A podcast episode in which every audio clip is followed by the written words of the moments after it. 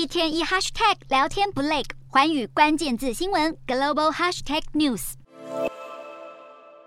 大水过后，街道满是泥水，居民无奈地走在泥泞当中。这场发生在十七日的洪水已经造成多人伤亡。过去好几个星期，委内瑞拉居民经历多次豪雨，情况不断恶化。大水也造成许多人家园毁损，民众设法避免更多水涌进家中。居民们忙着处理满目疮痍的家园，墙壁和床沾满泥泞，家具也乱成一团。而在另一个南美国家秘鲁，安第斯山区则是受到多场野火袭击，熊熊大火没有减弱的迹象，小羊驼四处奔逃。这场在羊驼保护区的野火还造成众多生物伤亡。根据当地媒体报道，九成的羊驼保护区受到影响，所幸目前没有传出人员的伤亡。